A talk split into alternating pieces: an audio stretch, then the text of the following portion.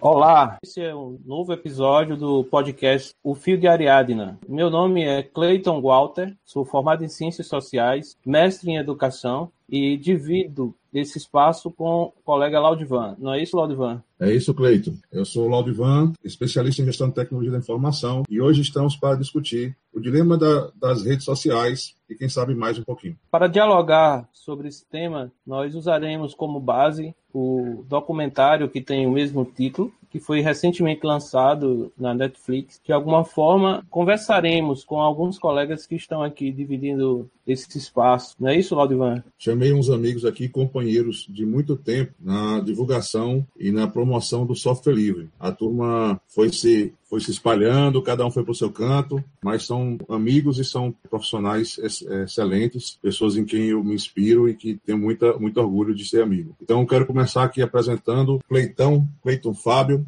Cleito, fala um pouco aí sobre você, cara. E aí, galera, boa noite. Bom, prazerzão aí tá revendo essa galera, né? Conhecendo o meu xará Cleiton e reencontrando aí Marcos, Netão, Laudivan. Bem, meu nome é Cleiton Fábio, eu sou analista de sistema de informação, sou especialista em engenharia de software para dispositivos móveis. Atualmente eu sou professor substituto no Instituto Federal Baiano, campus de Guanambi, e venho trabalhando com educação, empreendedorismo, desenvolvimento de software para web e, e dispositivos móveis. Atualmente eu venho pesquisando muito sobre educação, desenvolvimento, inovação, novos, novos formatos de negócio. Enfim, eu só quero tentar discutir um pouco aí com vocês, ver o que é que eu posso ajudar. Lembrando que hoje, por mais que eu não seja tão velho, né, eu, eu me sinto meio que um tiozão da internet hoje em dia, assim, em relação às novas mídias, essas, essas redes sociais. Mas é isso aí. Além de Cleiton, de Cleitão, nós temos aqui também Antônio Fernandes, que também é, é sobradiense, cresceu aqui né, na nossa cidade, saiu e foi para o mundo e também é meu compadre, tive o, o prazer, o, o, esse presente de ter sido convidado para ser padrinho de sua filha. E, enfim, também um irmão para a vida. E aí, deixar com que ele se apresente. Fala aí, Netão. Olá, boa noite. Meu nome é Antônio Neto, como já foi dito. Hoje sou. Minha formação é de tecnólogo né, em análise e desenvolvimento de sistemas. Sou também é, especialista em redes de computadores. Né? Atualmente trabalho, eu sou técnico de tecnologia da informação hoje da Universidade Federal aqui do Vale do São Francisco, a Univasf, né, nossa aqui da região. Né? E é isso. Antes de tudo, é, agradecer aí pelo convite, né? E aí vamos sentar e vamos discutir esse negócio aí, porque é um tema realmente que já não é de hoje, né? É é um tema altamente relevante que de muitos anos já vem se discutindo, a gente já vem batendo nisso há muito tempo. E hoje, com os, os acontecimentos, né, vem, vem aparecendo, e aí é, vamos ver o que, é que a gente consegue desenrolar disso aí. Valeu, boa noite. Também um outro grande amigo, Marcos Medeiro. Esse é um fera de segurança da informação aí, né, que já, já também já usava Linux há, há um bocado de tempo, a gente já bateu um bocado de papo, um grande amigo, e que hoje está lá em Brasília. Fala um pouco aí, Marcão, da sua experiência e o que, é que você tem feito. E aí, turma, boa noite, brigadão. É, primeiro, obrigado pelo convite, Aldovan. Prazer rever os amigos aí. Prazer também conhecer o Cleiton. É, eu sou formado em segurança da informação e atualmente atuo como, coordena, como gerente de infraestrutura em uma empresa na iniciativa privada que presta serviço para governo. Moro em Brasília e, assim, é um prazer enorme debater com os amigos aí um tema tão polêmico, né? Para gente que é de tecnologia, ainda assim é um assunto polêmico, porque não é, assim como o meu amigo Neto falou, não é uma coisa que é nova, não é, não é atual, isso é muito digo. E aí vamos tentar aí que é que a gente consegue contribuir. E mais uma vez, muito obrigado, é um prazer rever todo mundo. É,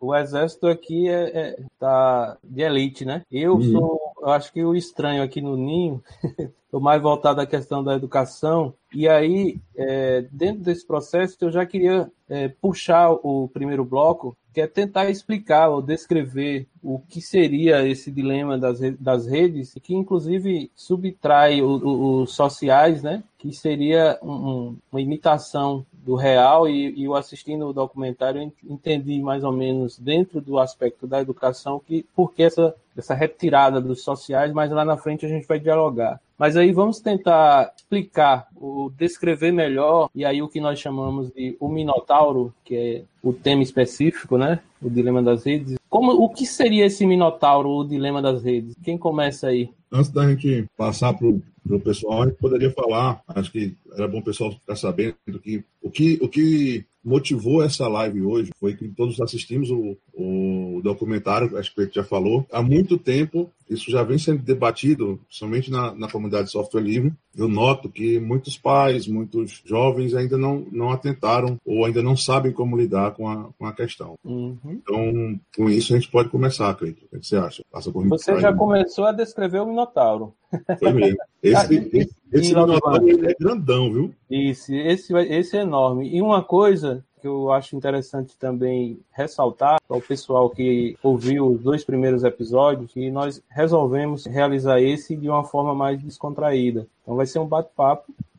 Em alguns momentos a gente vai estar tá em uma ordem, depois a gente vai estar tá atravessando, porque eu acho que é um bate-papo para tentar realmente apontar ou, ou é, trazer esse, esse fio que nos possibilitará, quem sabe, apontar uma saída para esse grande problema, esse grande minotauro aí. E aí, quem se acha que começa aí a, a descrever o, esse, esse minotauro? Cleitão, Xará? Bora, Cleitão. Sim, né, assim, o fator dilema das redes sociais relacionado ao documentário, né? Assisti o documentário, por sinal achei um documentário extremamente relevante. Ele aborda diversos aspectos, né? Diversos aspectos que ultimamente vem sendo discutido bastante, né? Um, do, um, um, uma das coisas que eu tinha visto antes mesmo de Glaudivan comentar comigo, antes mesmo de assistir o vídeo, né? no Twitter, né? É, acho que é talvez a rede social que eu mais utilizo, assim, frequentemente, vem, vinha se discutindo muito a questão da das inteligências artificiais racistas, né, do, dos padrões, dos perfis, da, da, da, forma como essas, essas redes elas começavam a tratar esses dados. Então, assim, o, a rede social é um canal onde as pessoas estão ali produzindo conteúdo. Um fator que eu achei importante no um comentário relevante, bastante relevante no, no documentário é o seguinte: se você usa uma, quando você usa uma ferramenta gratuita, quem é o produto? Né? Quem, quem de fato é o produto que está ali? Uh, nós usuários, a gente é constantemente produtor de conteúdo ali dentro. A gente está só produzindo, produzindo, produzindo. Seja conteúdo real, seja conteúdo considerado banal, seja conteúdo considerado importante, é, seja conteúdo falso, mas a gente está constantemente só produzindo conteúdo. Eu estava refletindo hoje a seguinte situação: quando você precisa comprar um determinado produto, né? Por exemplo, ah, eu quero comprar um sapato, eu quero comprar uma camiseta. Você vai para um shopping ou para uma loja, seja física ou virtual, onde você sabe que os produtos estão expostos lá, né? Onde você vai atrás desses produtos. Mas quem é que entra numa rede social, né? Quem é que entra no Facebook para comprar um ferro de passar roupa? Quem é que entra no Snapchat para procurar um micro-ondas? E hoje, o, o, as redes sociais elas são quase que o inverso desse, desse, dessa lógica, né?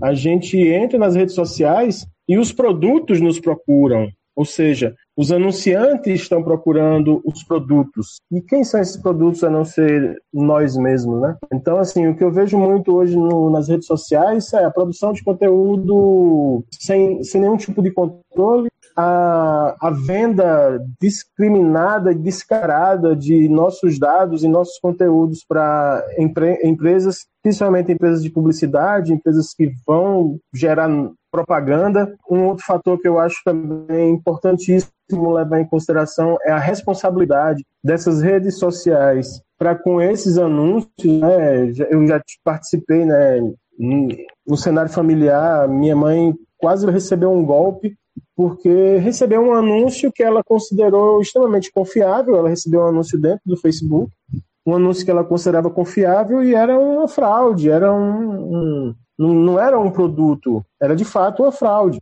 Então, qual a, a, a, responsabilidade dessas empresas, né, dessas grandes empresas, em simplesmente pegar conteúdo produzido por, por essas pessoas e vender? Vender. Então, assim, esse Minotauro aí é um bicho de sete cabeças, é um, um, um, um bicho que, assim, teoricamente, ele é domável porque eles são algoritmos de computador. Mas o que as pessoas padronizam e definem os caminhos que esses algoritmos vão fazer, é que é o modelo de negócio terrível. Então, assim, as redes sociais, elas são legais. Né? Como o próprio vídeo diz lá, o cara, pô, você pegar seu telefone, apertar um botão e em 30 minutos ou menos chegar um carro para você sair, ou você pedir uma pizza, ou você assistir um filme, isso é fantástico. Né? Assim, o, a, a, a, grandeza disso é, é, importantíssima. Porém, o que o, o, modelo de negócio que essas empresas usam é que é terrível. Né? Terrível. Então, assim, o, o, meu raciocínio em relação ao grande problema é esse: qual a responsabilidade que essas empresas têm com nós, que somos o produto delas? Né?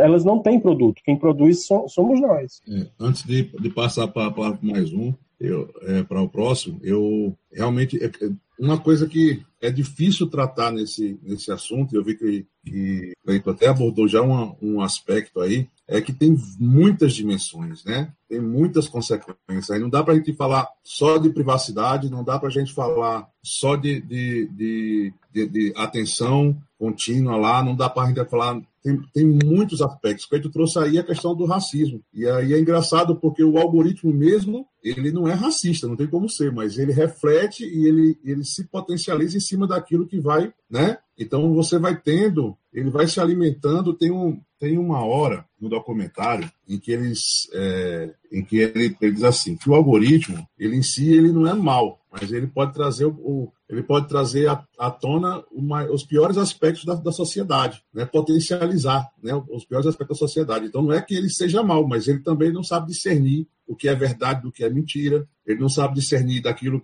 do que é racismo, daquilo que não é, ele não sabe é, é, discernir o que é misógino e o que não é. O que, ele, o que ele vê é o que as pessoas estão se interessando mais, ou o que parece que estão se interessando mais, e aí ele, pô, isso aqui é o que, tá, é o que vai, vai e aí ele vai vai vai estar tá mais relevante, ele vai dar mais relevância ainda a isso. Porque em e cima disso... para Netão aí para ele puxar esse Pronto, essa... massa. Já já ia já é porque em cima disso aí, Lodivon, o que, o que é que é, que é que é feito? São máquinas, inteligência artificial. Ele potencializa em cima do que a maioria quer, entendeu? Então a ideia a básica é essa, né? Ele se potencializa em cima do que a maioria quer, né? Então, se muitos estão nessa tendo esse viés racista, então ele ela vai puxar nessa, nessa ideia, né? Então, esse, esse, isso é como eu já disse no começo, né? É um problema que tem que existe há muito tempo, né? Há muito tempo. A gente não está falando nada de novo aqui, certo? A gente está hoje em 2020 com, com documentários em 2020 porque potencializou vários documentários saíram, né? Depois da, do, do, do caso de 2016, né? Que foi a questão lá do,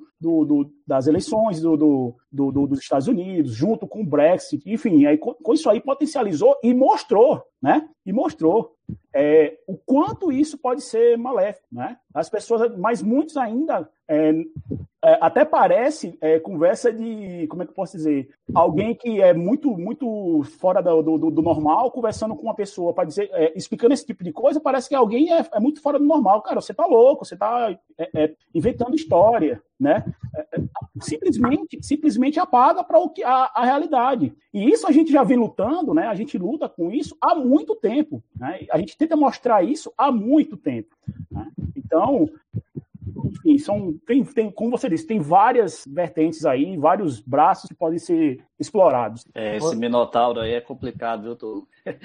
eu, eu quero contribuir, assim, para mim esse Minotauro, ele foi construído, né? Ele existe desde que, desde que, que o, desde que surgiu as redes. Assim. O ser humano, a gente tem a necessidade de se, se relacionar com pessoas, então as redes, né, surgiram a partir disso. E como toda tecnologia, inicialmente ela sempre traz o viés lá de, de, de, de vantagem bélica, né? Foi, foi esse o, o boom das redes, né? As redes de comunicação elas surgiram, né? Primeiro como uma vantagem militar. E aí passou a utilizar. A gente que é um pouco mais velho, né? Tá mais, a gente já passou por muito, né? Passou por muita história. Falo por você, falo por você. É, falo por você. Então eu acho que pra gente, né, é um pouco mais fácil que a gente viu esses avanços, né? A tecnologia de um tempo para cá, né? Ela ela foi um, um avanço exponencial, várias em vários aspectos. E é assim, pra gente que, né, então, que vive, eu falo todo mundo que é um pouco mais que pegou o boom das internet, da internet, a gente tem essa consegue um pouco ter separar, né, visualizar tal, mas para quem para quem é novo, que é esse que eu vi consegui extrair do, né, do, do do documentário do Netflix, que assim, é, é uma desvantagem terrível, por, porque assim, as, a, a juventude, né? Meu filho, eu até vi, eu lembrei aqui agora de uma, de uma palestra do Silvio Meira, um cara que eu admiro demais, e, e ele deu um dado assim, pô, para quem, para quem, o cara que nasce hoje, né, uma, uma criança que nasce hoje, ele, praticamente o cara na, o, de, no primeiro ano de, de nascimento, ele já nasce com pendrive com mais de um tera de informação na cabeça. É, isso é, é, é absurdo, É absurdo em termos de, de, de tecnologia e de informação. E assim, essa quem nasce, quem pega essas coisas, é, essa esse momento atual, eles conseguem visualizar né, a, o grande, a, as grandes mudanças. Para mim, assim, essa essa questão da manipulação, né, dos dados, da manipulação do, da escolha, ela não é algo novo, né? Mesmo antes das tecnologias, já existia isso desde a, da, da na, na, no, no marketing, utiliza muito isso. É, as empresas, eu trabalho no meio corporativo, eu vejo muito isso. É, até as cores, né? As cores de, do, de, do, de um portal ou de um produto, ele influencia, ele tem uma influência muito grande na, no, no aspecto de decisão das pessoas. E assim, e aí você usar as redes sociais por trás, ter uma massa de dados foi construída ao longo do tempo, né? Ao longo do tempo, e, e você embute isso com uma inteligência artificial, porque a inteligência artificial é, é eu acho que agora é o grande, é o, é, é o maior maior minotauro de toda a tecnologia, porque a, a, a, a corrida hoje, a corrida hoje é para regulamentar, e não tem, né, não tem nenhuma regulamentação de, com relação à inteligência artificial, porque ela realmente ela superou a inteligência humana e, e, e, isso tudo foi por conta da grande massa de dados, né, que, que a, as redes que foram que a, que a tecnologia, né, que nós mesmos construímos, né, gerou uma grande massa de dados que tornou mais é, para manipular, né, para você gerenciar toda essa, essa massa de dados, foi necessário criar as, as, a, a, a, inteligência artificial, artificial e hoje a gente perdeu os controle, o controle. Né? E aí, assim, as empresas, né, o meio corporativo, as empresas em si, elas utilizam desses, né, desses, dessas informações para gerar, né, principalmente para as pessoas mais novas, né, para você gerar, manipular usando técnicas né, de conhecidas e e com o apoio da tecnologia para manipular as decisões. E assim, as redes sociais, né, é, é o, eu vejo que, que eles focaram muito na, nas redes sociais porque é, é, é, o que, é o que mais atrai o jovem. O que é que atrai? É a nossa vontade de se relacionar, né? O Facebook nasceu pela vontade de relacionar, o, Insta, o Instagram é assim, a vontade de relacionar, mostrar para as pessoas o que, né, o que a gente vive. E o que é comum hoje, né, o que eu também tiro de, tirei do, do, do documentário assim, que as pessoas hoje, elas vivem, né, principalmente as pessoas que estão nas redes sociais, elas vivem uma, um, um, uma pessoa que ela, às vezes, muitas vezes, ela não é na vida real. Por quê? Porque ela foi construída por por esses algoritmos. Ela criou uma personalidade do algoritmo, não do não do, do da sua personalidade que da sua criação pais. Isso isso é grave, isso é muito grave. Tem que ter um controle e a gente tem que estar de olho. Para quem, aí eu volto nessa questão de quem está mais, quem é mais velho, a gente consegue perceber, mas ainda assim impactado, né? Quem de nós aqui não tem, pô, vou decide comprar um celular, onde é que a gente vai olhar? Vai olhar na internet. De repente, qual é o nosso parâmetro? A gente que é de tecnologia, né? O, o comum era a gente olhar, pô, qual é o processador, qual é a potência, qual é a, a capacidade de armazenamento, qual é, sabe, característica técnica. Hoje não. A decisão está mais numa marca. Ah, mas quem é qual é o celular mais confiável? Vamos dizer, pô, é um iPhone, é um celular que dá menos pau. Mas será se é? Não, é a marca que foi construída, né? Os algoritmos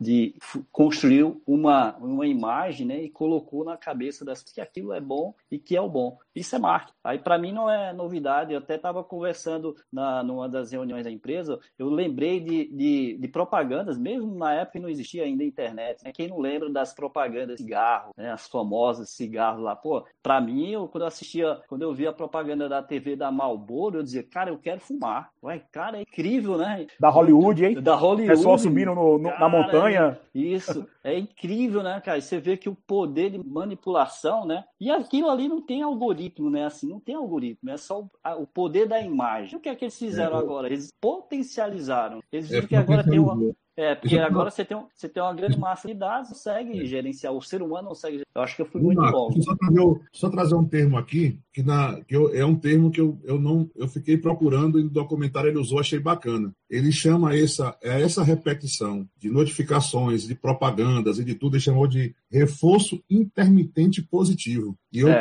E eu estou concluindo um livro que é o, é o Rápido Devagar, Duas Formas de Pensar, e é, ele, chama, ele, ele chama de heurística de disponibilidade, que a gente tende a acreditar naquilo que, é, que aparece mais para a gente, né? Tanto coisa boa como ruim. Então, quando você tem a, quando você tem os jornais falando de um desastre, ah, caiu, caiu um avião, morreram, sei lá, 50 pessoas, e aquilo fica um mês inteiro aparecendo, e para a gente parece que andar de avião é uma coisa horrível. É. Né? E estatisticamente, quando você vai olhar, você tem outras formas, outras coisas que não aparecem na, na mídia e que matam muito mais. Né? Não estou fazendo aqui nenhum julgamento, mas é, é, é, o livro chama de heurística de, de, de, de, disponibilidade e o documentário eu achei bacana com reforço intermitente positivo. Continua aí, eu só queria fazer eu, queria, eu queria complementar a fala de Marcos, estava muito presente naquilo que eu ressaltei sobre redes sociais. Porque redes sociais, a gente, quando inclusive fala o nome redes sociais, a gente só pensa logo na, nas tecnologias. Mas as redes sociais, elas têm na vida real, as redes familiares, as redes de amigos. E o que é que, que houve? Houve uma, uma rede social a partir das novas tecnologias, é, ou seja, imitando a vida. Só que é o, o que no documentário ressalta é que está acontecendo o inverso. É, tem alguns jovens, inclusive, que aparecem no, no, no documentário querendo fazer cirurgias para ter a, a, é, a, partir dos filtros que existem no Instagram. Por quê? Porque os filtros deixam ou, ou trazem uma espécie de perfeição que na, no real praticamente não existe. Ou seja, imagine só, o cara buscar fazer cirurgia plástica para alcançar uma perfeição. Isso é um sentimento que pode, inclusive, é, aparecer numa, num desejo maluco que, a, que é, essa tecnologia ela está conseguindo infiltrar no, pensamento, no desejo dos jovens e aí talvez more um problema, não sei, que está posto no, ou que já inclusive aponta um labirinto, porque Cleitão ele descreveu bem esse minotauro é um minotauro de várias cabeças, vou dizer assim, pode ser até um minotauro que se, tem uma adaptabilidade muito rápida, que a gente poderia dizer, inclusive, que ele quase que se conecta com o próprio labirinto. É como o próprio é, é, mito que a gente usa para o podcast de Ariadna, poucas pessoas conseguiam sair do labirinto porque ele mudava as placas. Então, quando você pensava que sabia é, a direção da saída, as paredes mudavam de lugar e aí você ficava totalmente perdido. Né? Então, talvez essa estrutura que a gente está apontando, inclusive, tenha uma proximidade íntima com o próprio mito, porque a coisa ela está é, se retroalimentando de uma forma que o que antes a gente poderia dizer que era fictício é o que está é, condicionando a vida. Inclusive, tem uma cena do documentário que eu achei brilhante, que é quando a mãe, acho que ela compra um pote, eu não sei que pote é aquele, para colocar o celular e determinar o tempo que o filho tem, ou a filha teria que ficar sem o celular. Um pote a filha cofre, vai, né? Uma espécie de cofre, quebra o cofre para retirar o celular, ou seja, aponta inclusive para algo que vocês, é, na primeira conversa que a gente teve, vocês é, ressaltaram e eu fiquei com aquilo na cabeça, sobre o, o, inclusive o uso do conceito de usuário fazendo um paralelo com outras formas de usuários. Então, assim, há, há, muito tempo, eu não sou tão velho também, viu, Marcos, que eu acompanhava um, alguns documentários, isso na China, de que pessoas que não conseguiam sair do quarto porque não conseguiam se é, é, se desconectar. Ou seja, isso, isso eu já vi há 10 anos, mais ou menos, ou, ou mais. Então, assim, como o Neto falou, não é algo novo, mas é algo, como no documentário também ressalta, é algo que vem tomando uma intensidade tão assim tão dinâmica que hoje é, inclusive a gente não consegue ver um horizonte em relação onde isso vai parar então Cleiton em cima disso aí é, a intensidade concordo plenamente e assim é, o que mais me preocupa é que o boom ainda não, não, não chegou, cara, sabe? Isso ainda vai, vai aumentar muito mais, vai potencializar muito mais em gerações para frente, entendeu? Imagina que a gente está falando de ferramentas de 10 anos, 15 anos, né? dependendo da ferramenta que você esteja usando. Imagina quando essa ferramenta tiver 20 anos, 30 anos, muito mais madura. Né? Imagina essas tecnologias de, de a exploração de, de, de, inteligência artificial, né? Assim, tudo bem que a gente não está falando de uma, de uma tecnologia nova também. Inteligência artificial, a gente pensa que é algo novo, mas não, também não é, né? É algo bem antigo, mas está sendo bem mais explorado. Eu me preocupo muito, porque assim, imagina, eu tenho dois filhos, né? Eu tenho uma criança de três anos e outro de, vai completar seis anos. Os dois, se eu não, se eu não parar, se eu não tiver um, um limite, por eles, eles ficavam o dia todo. Eu estou falando uma criança de três anos e outra de cinco anos, né? Vai estar seis agora no mês que vem. Cara, ou seja, e, e aí aquela, aquela geração geração vazia total, né? Porque a gente vê o que é que, o que, é que vai, qual é o conteúdo. Se você também não limitar nesse sentido, enfim, cara, é, é muito é gigante esse minotauro aí. É, realmente, a gente não a gente não consegue ver a dimensão. A gente não consegue for fazer um exercício de, de, de predição do que pode acontecer aí para frente.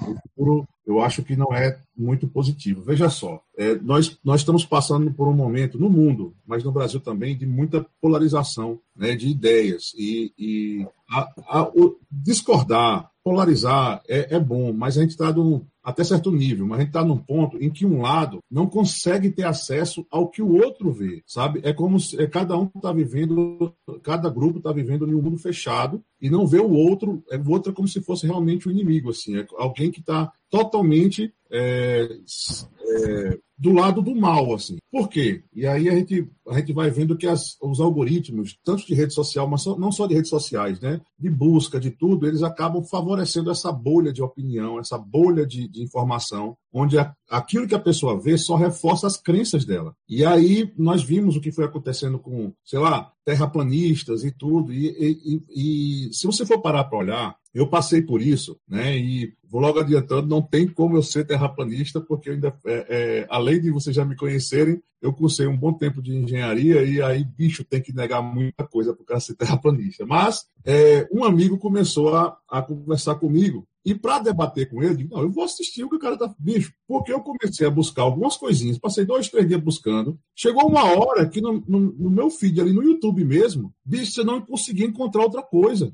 É só porque, como eu tenho consciência, né, até pela profissão dessa influência, eu disse, não, então eu vou buscar, eu vou diretamente onde eu, onde, onde, o que eu, no que eu quero. Mas se não tiver essa, essa consciência, e aí vem uma coisa, os nossos filhos estão sendo criados, nossas crianças, né, não vou nem falar de filho, é, estão sendo criados nesse mundo, e aí eu vou trazer um outro aspecto, né, já trouxe a polarização, já trouxe as bolhas, e um outro aspecto os nossos filhos, e não só nossos filhos, jovens ali de, de, de até 20 e poucos anos, não conhecer um mundo sem internet e sem redes sociais. Já parar para pensar nisso? Porque nós conhecemos, nós vimos a coisa crescer, nós, nós, Cleiton aí, a gente brincou na rua sem saber nem que nem existia internet, nós passamos do ponto que não existia internet, ao ponto em que ela foi sendo construída, ao ponto que ela ganhou um espaço mundial, que a gente começou a acessar com, com, com linha de escada, com a gente começou a usar IRC e aí vai indo, vai indo. Nós vimos a coisa crescendo. Nós vimos, eu tá, é, aqui em Sobradinho, eu estava conversando com minha esposa ontem, a gente caminhando, e a, o principal meio de transmissão de dados, a mídia, para o governo federal e para o governo estadual era disquete.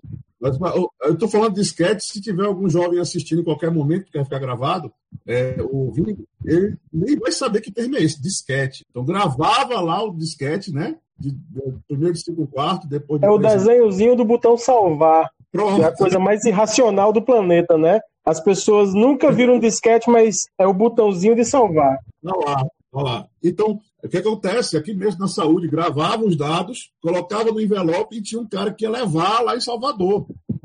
E tinha que gravar dois, dois três disquetes, que era para garantir que, que, quando chegasse lá, chegasse um sem ser danificado. Era para poder os dados, isso não ter que ir de novo. Então, nós vimos esse mundo se formar. Conseguimos perceber a, a, a, diferença e tal. E os, esses jovens, eu estava conversando com o Demolei, o Wendel, ele disse, Wendel, você conheceu o mundo sem internet? Rapaz, não lembro, filho. Você lembra de quando não tinha rede social? Eu digo, rapaz, eu não lembro.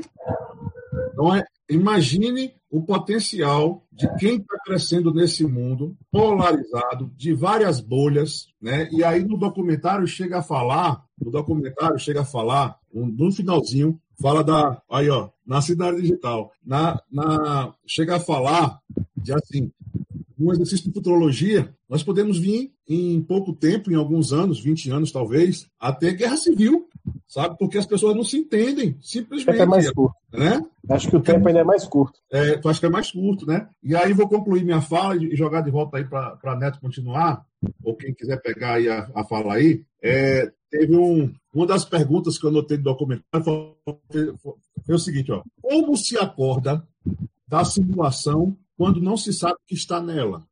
Porque para a gente que é mais velho, a gente consegue ter essa consciência. Né? A gente vê muita gente, pessoal mais velho, reclamando: ah, rede social, celular, não sei o quê, mesmo que use, mas tem uns que reclamam ainda. E a turma que nunca teve essa referência do sem rede social e sem internet. Então fica aí minha. Como é que se acorda dessa, dessa Matrix? É a Matrix, man. É a Matrix, é a Matrix.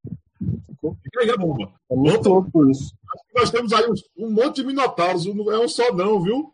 É, distópico, é distópico demais, mano. É, o, te, o Teseu, foi, o dele foi mais fácil, o desafio dele, viu? O nosso é maior. Claudio, eu queria fazer uma sugestão, então. É, é, que a gente criasse é, um labirinto, passasse para o próximo bloco e dissesse assim: é, existe um labirinto e ele tem paredes diferentes e cada parede se move em uma, dire...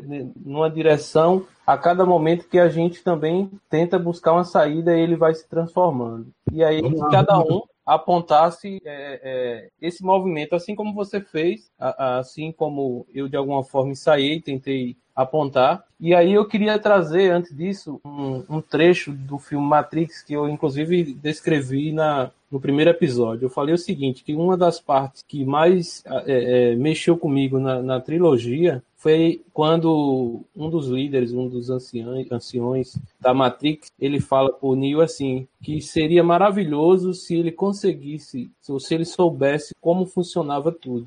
E, eu fiquei, nossa, o cara foi profundo demais, porque o grande, o grande gargalo desse, desse labirinto é o fato das pessoas só se preocuparem com o, o em usar, em manusear. E nessa era digital isso ficou mais intenso também. Poucas pessoas buscam entender o funcionamento. Se eu não estivesse aqui ouvindo vocês, eu pouco saberia dessa questão do funcionamento também das redes. Imagine. Então, eu, eu aponto como grande labirinto essa questão do saber, do entender o funcionamento das coisas. Mas aí vocês podem direcionar para outras estruturas, eu acho. Então, então eu quero, antes de passar para os meninos aí, lembrar Cleiton, principalmente Cleiton aí, Netão, mas Marcos também, mas Cleiton teve muito com isso. A gente passou muito por um debate de o que é inclusão digital, né?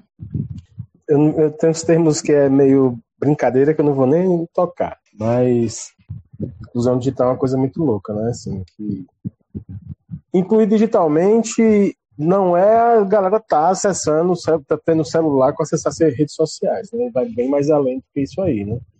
Mas, assim, eu tenho algumas considerações, por exemplo, fazer um comentário cômico aqui né, em relação à Terra plana, aí Claudio falou, eu fiquei aqui pensando, seria até bom se a Terra fosse plana, porque a gente procurava a borda e fazia rapel, né? Seria legal isso aí, né? Pegar a borda da Terra e pô, fazer rapel e ver o que, é que tem lá embaixo do outro lado.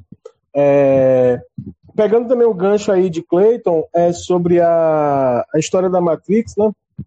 O, a essência do filme falava muito em inteligência artificial, em, em IA, em que as máquinas iam dominar o, o, a estrutura toda e as máquinas iam controlar. E, e assim, é, é, é muito ficção isso, mas mesmo dentro dessa ficção, a gente pode pensar em alguns ganchos aí, por exemplo, porque uma rede neural ela é uma rede de, de IAs, né? Então, você tem hoje o Facebook como um, uma ferramenta que fez aquisição de várias outras ferramentas. Então, o Facebook ele é dono do Instagram, o Facebook é dono do WhatsApp, o Facebook é dono de outras ferramentas. Então, a gente imaginar que o Facebook tem a IA dele, o WhatsApp tem a IA dele, o Instagram tem a IA dele, e via neurônios aí, essas redes, essas inteligências artificiais se conectando, você tem uma rede bem maior, você tem uma, uma, uma rede de inteligência artificial bem maior. Que o que você fala no Instagram, de repente está anunciando no Facebook, o que você fala no Facebook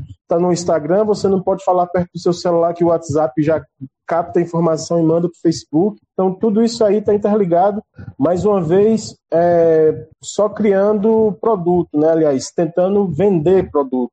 Né? E esse produto somos nós. Né? É, outro fator também é o seguinte: a quem, a quem define o que essas, essas inteligências artificiais produzem, né? O Neto falou anteriormente aí que as IAs são algoritmos, né? são algoritmos. Só que quem parametriza esses algoritmos são pessoas. Então, por exemplo, se você tem uma pessoa bem intencionada, mal intencionada, ela vai jogar parâmetros dentro dessas inteligências artificiais que vão tomar um norte. Né? Eu estava lendo um texto há um tempo atrás e comentando com minha companheira sobre o TikTok, né? O TikTok, ele, o algoritmo deles no Brasil não não é, maximiza é, veiculação de, de imagem de negro. Não, não então, assim, ah, o algoritmo é racista? Não é que o algoritmo é racista, mas ele foi parametrizado para um nicho específico de um nicho específico de pessoas. Então, no Brasil, o TikTok de fato não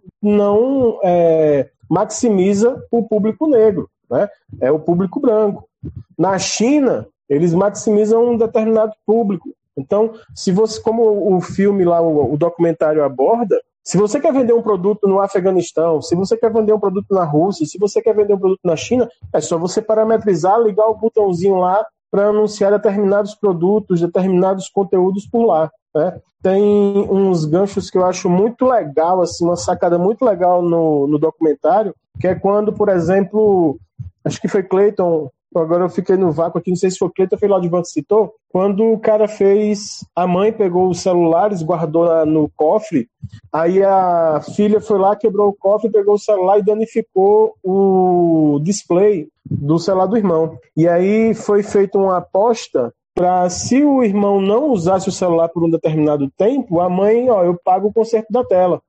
Como, como o cara ficou sem usar o telefone, aquela pequena animação né, daquelas três figuras que era representava a inteligência artificial, que ficava definindo os parâmetros de conteúdo, eles colocaram ele como, ó, essa pessoa ela morreu. A gente precisa é, ligar o mecanismo de ressurreição. Então eles foram lá e ó, vamos colocar uma notificação para ele, vamos mandar uma notificação de um vídeo, vamos mandar um vídeo de uma pessoa que ele curtia anteriormente. Isso de fato acontece como eu comentei anteriormente, né, assim, eu praticamente abandonei o Facebook. Não, pô, abandonei porque eu estava cansado do conteúdo do Facebook, estava maçante, perdia muito tempo lendo nada, né? Você perde muito tempo lendo nada. E conteúdos desnecessários e eu muito estressado também com a publicidade que vem no Facebook, que muito da publicidade do Facebook, ela é uma bomba né, muita fraude. Você vem lá um anúncio de uma geladeira. Uma geladeira que você olha no mercado custa 2 mil, lá no Facebook por 700. E aí uma pessoa. Pra, Oi. Só para lhe ajudar, vou jogar uma imagem aqui, aí você continua comentando. O, o Cleiton, só um comentário para esse algoritmo aí. Nossa. Eu acho que o algoritmo das redes sociais eu sou, eu sou um cidadão morto, porque eu só uso Facebook, até tenho, mas é, é mais para comunicar com as pessoas. Eu nunca, eu acho que eu não, não vou dizer nunca, eu devo ter clicado em alguma, é, mesmo sem saber, né? Porque às vezes você clica em mensagem de, de quem tá te escrevendo e no embutido nela vem uma propaganda, só por conta das frases que você escreveu. Na hora que eu escrevo, falo com você pelo Facebook, pelo, pelo WhatsApp, qualquer uma outra dessas ferramentas, né? A inteligência artificial, ela não só usa a propaganda com aqueles anúncios, ela, ela também, ela, ela, ela monitora o que você escreve. O que você escreve, aquilo se transforma em padrões que alimenta, alimenta a inteligência artificial para gerar anúncios e gerar modelos de produtos lá para frente. Isso é como é... se ele tivesse sempre catando, classificando o que você produz e jogando como parâmetro dentro de uma inteligência artificial. É, constantemente você está alimentando parâmetros de, uma, de um conjunto de funções, né, que toma decisões por você. Né? Os algoritmos de recomendação, cara, aquilo ali, computacionalmente falando, aquilo é fantástico. É fantástico. Porém, o modelo de negócios que você usa para implementar o algoritmo de recomendação é que, que caga, né? É, por exemplo, o fator da eleição 2016, 2016, né? Todo mundo estava comentando nos jornais, a mídia, que foram hackers, hackers russos, hackers russos que invadiram. Cara, não invadiram nada. Não, é, não vou dizer a palavra hacker dentro do sentido pejorativo, mas tudo que foi feito dentro das eleições foi feito com ferramentas que são acessíveis, que o próprio Facebook já tem. Né? Você, é, você chega no Facebook lá e diz: Ah, Facebook, é, eu quero uma lista de usuários nesse perfil. E aí o Facebook, você paga e o Facebook te dá. Ele te dá essa lista com esse perfil de, de usuários. Ah, eu quero usuários é, que saibam falar português da região sul do Brasil, assim, assim, assado. Eles te dão. Eles perfilam, criam perfis e te dá. Você diz, ah, eu quero 100 mil pessoas. Ele te dá. E aí você anuncia um produto. É assim que funciona o Google, Ad, o, o Google AdSense, o AdSense do Facebook também. Né? Então são ferramentas de marketing. Então não foi invasão, não foi conteúdo que vazou, foi conteúdo que o próprio Facebook vendeu. Né? Então não, não, não foi, ah, invadiram o Facebook e roubaram. Não roubaram nada, os caras compraram, tinha disponível lá. Né? Cleiton, a imagem, aí eu, só para comentar, talvez a galera não lembre, essa imagem foi uma imagem que chegou até a viralizar. Esse aí é o Mark Zuckerberg, hum. né? O, o criador do Facebook, um dos criadores, e, just, e ali, no detalhe, mostra a webcam dele.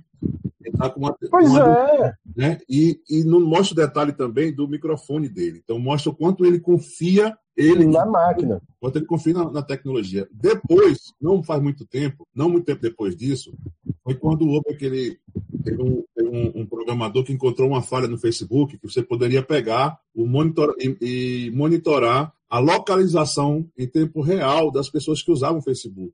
E aí fica para quem estiver ouvindo a gente aí, e a, falha que foi explorada para ver foi corrigida, mas o Facebook continua monitorando, e isso foi trabalhado também no documentário. Facebook, Instagram, eles também acompanham a nossa localização. Não, quando você instala o Instagram, ele, ele bota lá permitir recolher dados de geolocalização, né? Então, teoricamente, você autorizou. Esse é outro problema, né? Você permitiu, você apertou o botão para permitir. Aí eu entro no detalhe. Não é teoricamente, você autorizou mesmo, né? Não tem. E aí onde está o problema que a gente discute, a gente tem uma noção aqui toda aquela aquela questão do ah, a gente é, somos de uma de uma geração que não não não ter, não tinha internet, né? A gente viu acontecer, né? E o que mais assombra é, foi que o Laudivan me tinha passado o documentário, ele perguntou, e aí, o que, é que você achou? Eu disse, cara, assustador. Por que assustador? Porque a gente sabe disso e a gente aceita. É. Esse, esse que é o pior, cara, entendeu? Então imagina pessoas que já nascem nessa bolha, cara. Já nascem nessa bolha. Ou seja, é um negócio. Ainda, ainda continua a dizer, o Minotauro é gigante, hein? Vamos lá, vamos embora. É, é o que Cleiton falou também aí sobre a questão de você, as pessoas que usam softwares, né, usam serviços como esse, são chamadas de usuários. E o único mercado que você tem usuário é o mercado de drogas, ou seja, é o mercado do vício. Você tem um grupo de pessoas que é para viciar. O, vi, o documentário lá ele deixa claro que o objetivo das, dessas empresas é fazer com que as pessoas passem o máximo de tempo possível conectados. Né? O, Facebook, o Facebook não quer que a pessoa use 15 minutos e passe o resto do dia offline.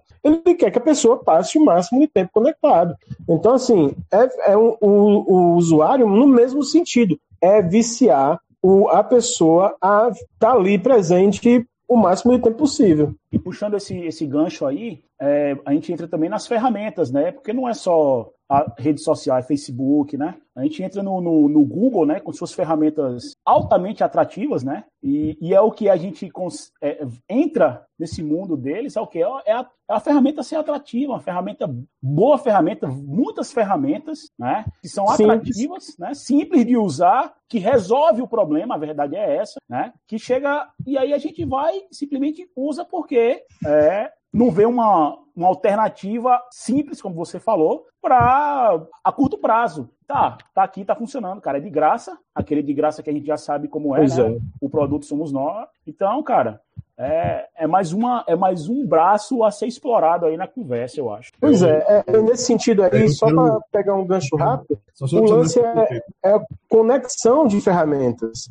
O Google, ele tem um conjunto de ferramentas. Porque dizer assim, ah, não, eu queria um buscador eficiente que fosse uma alternativa ao Google. Até tem, né? Até tem. Tem o Quantum, tem o, o, o Duke Duke Go, que eu acho muito bom, né? Mas quando você quer uma ferramenta integrada com um e-mail, integrada com, por exemplo, o seu professor, integrada com uma ferramenta de sala de aula para educação, você acaba caindo no Google, porque eles têm tudo integrado. Então eles começam a ou desenvolvem ou, a, ou faz aquisição de novas ferramentas e coloca tudo num pacote. Aí você fica refém. Você acaba eu ficando refém disso aí. Eu quero falar aqui do, também do documentário lá, tem uma hora que diz assim, qual é quais são os objetivos dos algoritmos, não só dos algoritmos, né? Porque o, o algoritmo, ele está lá para produzir um resultado. Né? A empresa quer que tenha mais pessoas usando, que as pessoas fiquem mais tempo, para que elas possam estar tá recebendo, para elas possam estar tá recebendo a propaganda, ou elas possam estar tá recebendo o conteúdo que os quem paga quer. Né? Então, é, o, o foco do algoritmo não é agradar o usuário, é produzir um resultado que é manter o usuário lá atento o maior tempo possível para que os anunciantes, né, ou os patrocinadores, quem paga mesmo, os clientes mesmo de verdade, possam chegar neles. Então, ele botou aqui que os algoritmos têm três metas, e isso, isso aqui ficou bacana lá no documentário.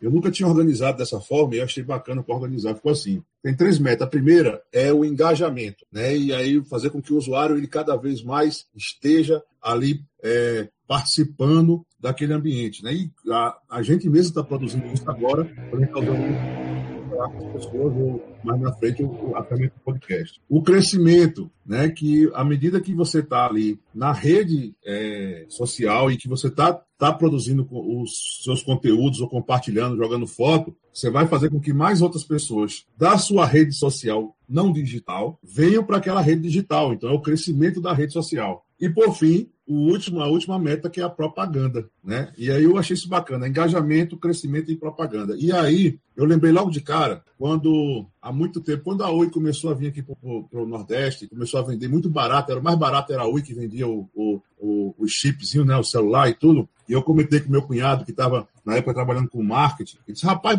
como é que eles que, que eles estão vendendo tão barato? Por que, estão barato aí, final de van? Porque isso aí é o que a gente chama de marketing viral. Que é o quê? Você. Porque tem muita gente que usa, né? E você é mais barato ligar para Oi do que ligar. Na época era, né? Hoje não, mas era mais barato ligar para Oi do que ligar para outro, né? Então, porque tinha muita gente que tinha Oi, você comprava Oi. E porque você comprava Oi, tinha mais gente que comprava Oi. E aí vai indo. Então é um marketing viral. Então, da mesma maneira, o Facebook, olha só, eu passei, eu passo por isso. Né? Eu, eu tenho um trabalho com, com os demolês aqui em Sobradinho e eu, eu, eu fechei, deletei minha conta do Facebook, não queria saber de Instagram e tive que voltar, porque a turma só se, eu só me comunicava com eles por lá. Então, por que eles estão lá eu tive que estar lá, entendem assim? Então é, um, é, um, é uma coisa que puxa a outra. Então, mais uma, mais uma parede do, do labirinto, hein, Cleiton? Laudivan, você me deixou triste, porque eu, eu já estava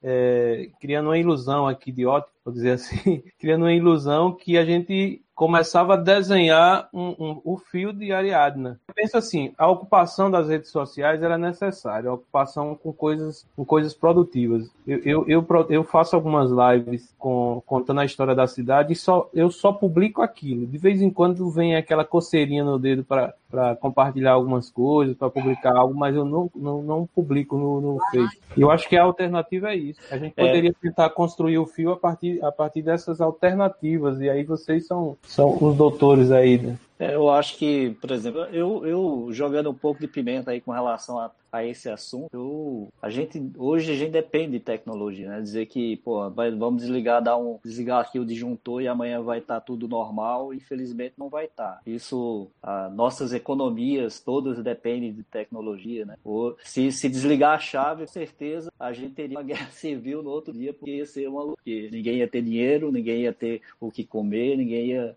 ia se tornar um caos. Exatamente, também eu vejo necessidade, até por conta da, do grande, a gente está na era da, da, informação, né? A grande massa de dados, infelizmente, nós, ser humanos, né? Como humano, humanamente, a gente não tem como mais gerenciar tanta informação. E isso foi daí que surgiu a necessidade de ter algoritmo, né? O problema, ah, e eles são benéficos, né? Eu faço, é, na, na área que eu trabalho, a gente utiliza muito, né? Inteligência artificial. Infelizmente, é, é fazendo um gancho, é, é quase que é quase que a mudança da Parou de novo. É quase que a mudança da era industrial, né? Quando você tinha um trabalho manual, você passa a, a ter indústria com máquinas e aí muita gente, muita mão de obra foi, foi teve que mudar. Não é que acabou, né? Não, acabou a mão de obra, não. As pessoas teve que mudar e, e, e atuar de uma outra forma. Eu acho que agora, tal, eu acho que agora talvez a gente tá passando, né, por uma nova mudança. Aí como a gente é mais velho, talvez não tá visualizando, a gente criou a tecnologia tecnologia criou um outro componente, cara. Tá falando desses ajustes algoritmos, mas os algoritmos agora, cara, eles são autoajustados. A inteligência artificial, ela tá indo para um nível altíssimo que, e, que, que, cara, é impressionante. Eu vi um documentário, uma, uma, uma palestra do cara que é nerd ao extremo, que é o Elon Musk lá, que é o cara da, o dono da SpaceX. O cara é um... Eles doidão mesmo. Doidão mesmo. Você vê o nível de coisa... Ele é um dos caras que tá brigando ali para controlar, para ter ter, né, ter o controle. O nível de coisa que a, ela, ela tomou um rumo que não tem mais volta e tem que. Ah, mas ainda pode ser que repare. Né? E por Rapaz, enquanto, sabe qual é o meu medo, Marcos? O meu medo em relação a esse lance global é o seguinte, é porque o, o Elon Musk ele está montando uma rede de satélites ao redor do planeta para fornecer conexão à internet, fornecer dados, a enfim, a nível global. Mano, esse cara tem uma alma boa. Imagina esse cara morrer e deixar esse legado aí numa alma cebosa. É, então, e, e, e, eu, engraçado que ele tem uma outra, uma outra de atividade que trabalha, assim, o cara é fanático por neurociência, inclusive eu abri para vocês, eu gosto demais, sabe, da área de neurociência. Eu, é algo que eu uso no... É, é, é, algo que eu uso no dia a dia, eu uso, só que eu uso as técnicas da liderança, e a gente vem atuar. E, e toda essa parte de, de comportamental, né, de hábitos, cara, são técnicas, eu uso com a equipe que eu gerencio, né. É engraçado que eu tenho um algoritmo que eu faço as suas, quando eu rodo ele, eu faço coisas que eu quero que o cara não faria, entendeu? Então, cara, vamos. E, e, e, eu consigo mudar o hábito da pessoa. Imagine uma máquina. Uma máquina que trabalha, tem a capacidade de trabalhar né, muito mais do que eu. Isso é, é, é incrível, né? É uma, assim, é, uma, é uma desproporção brutal. E, eu quero citar uma, no documentário diz o seguinte, que nós estamos, estávamos todos preocupados com a, a, tecnologia ela superar as nossas qualidades, onde nós ficaríamos desempregados, onde nós não tirar, perderíamos a oportunidade, elas nos substituiria. Né? Isso está acontecendo, mas ele diz o seguinte, que aquele, o Galeguinho, esqueci o nome dele, que, do, do início mesmo, que começou todo esse, esse movimento. Ele diz assim, mas muito antes a tecnologia superou as nossas fraquezas. Né? Antes dela, dela superar nossas qualidades no trabalho, na inteligência, ela superou nossas fraquezas. Porque até hoje, as obras de ficção científica, ela é, era o quê? Era quando as máquinas dominariam o mundo, elas é, teriam exércitos mais fortes, armas mais fortes, e elas nos venceriam, e elas mesmo produziriam as coisas. Mas, na verdade, é, nós estamos perdendo porque antes dela nos superar nos campos, no, nas máquinas, nas nossas áreas de conhecimento, ela está nos superando naquilo que nós temos de fraco, nos nossos preconceitos, na nossa ignorância, né, no nossa, é, no nosso intolerância. Então é isso aí, eu acho. É, é, o que você estava falando aí fica uma marca do caramba. Ela nos superou antes, superou antes as nossas fraquezas. O nome do cara que você está falando aí é Christian Harris. É. Ele fez Google, né? Era, então, isso. era, era. Isso. Era os, os cabeças do DIA, né, do uma chefe atual, isso é, é, isso é, então, não é, não é tão velha, mas também ela acabou pedindo demissão. Ela era, era uma mulher, ela comandava todo, toda a linha de desenvolvimento de inteligência artificial do Google. E ela pediu demissão, cara, porque o Google, ela, eles trabalham, eles têm a linha de desenvolvimento artificial que passa a, a, a atuar muito no, assim como o início das redes, trabalhar início especialmente na área militar, né, fazem uso muito de inteligência artificial, e o que ela viu lá, assim, ela não revelou ainda, logo, logo deve, ter, deve ter algum aí, ela, ela acabou pedindo demissão por conta disso, assim, a inteligência artificial se comenta, né, que acha que, que é, é que a inteligência artificial tomou um rumo que sem precedentes. Essa ponta que a gente, né, que foi vista agora, da Netflix lá, que expôs as redes, as mídias sociais, é só uma ponta delas, né, e é, você vê que ela é grave, é, ela cria uma manipulação,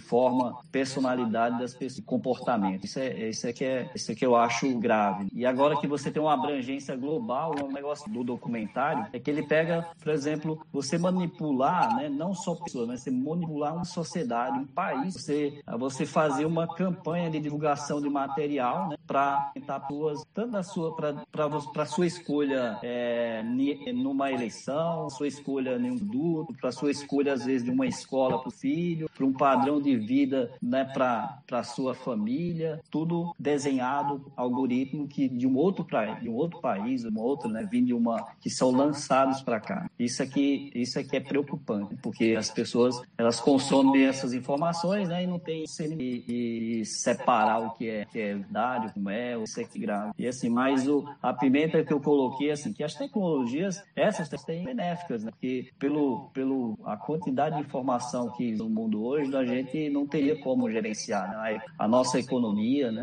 a quantidade de informação que a gente gera todos os dias, não pode ser máquina mesmo. Eu vivencio no dia a dia é, no meu trabalho, hoje a, a, o volume de informações e serviços que a gente gerencia, é, se eu tivesse que colocar manualmente, fazer uma equipe gigantesca e financeiramente para a empresa ou para quem me contrata não seria, não seria interessante. Então, boa parte do, do trabalho hoje, mão de obra eletrônica. Então, quase que todos são utiliza de inteligência artificial, utiliza de, de coisas que não substituíram o humano. As, as atividades, assim, as atividades que um humano fazia, ela passou a ser feita com mais precisão, mais rápida, mas a, a, a mão de obra ela, ela evoluiu. Aí talvez eu tava quer trazer para cá, talvez a gente está vivenciando agora um momento de mudança. A gente vai mudar de uma era de informação, né, da era da informação, para talvez uma, uma outra era que a gente não sabe ainda, que nossos, que nossos, quem está nascendo agora, né, essa nova geração, talvez ela já tem, já está vendo isso, já viu e a gente está mais para trás, não vê, não consegue enxergar porque a gente está preso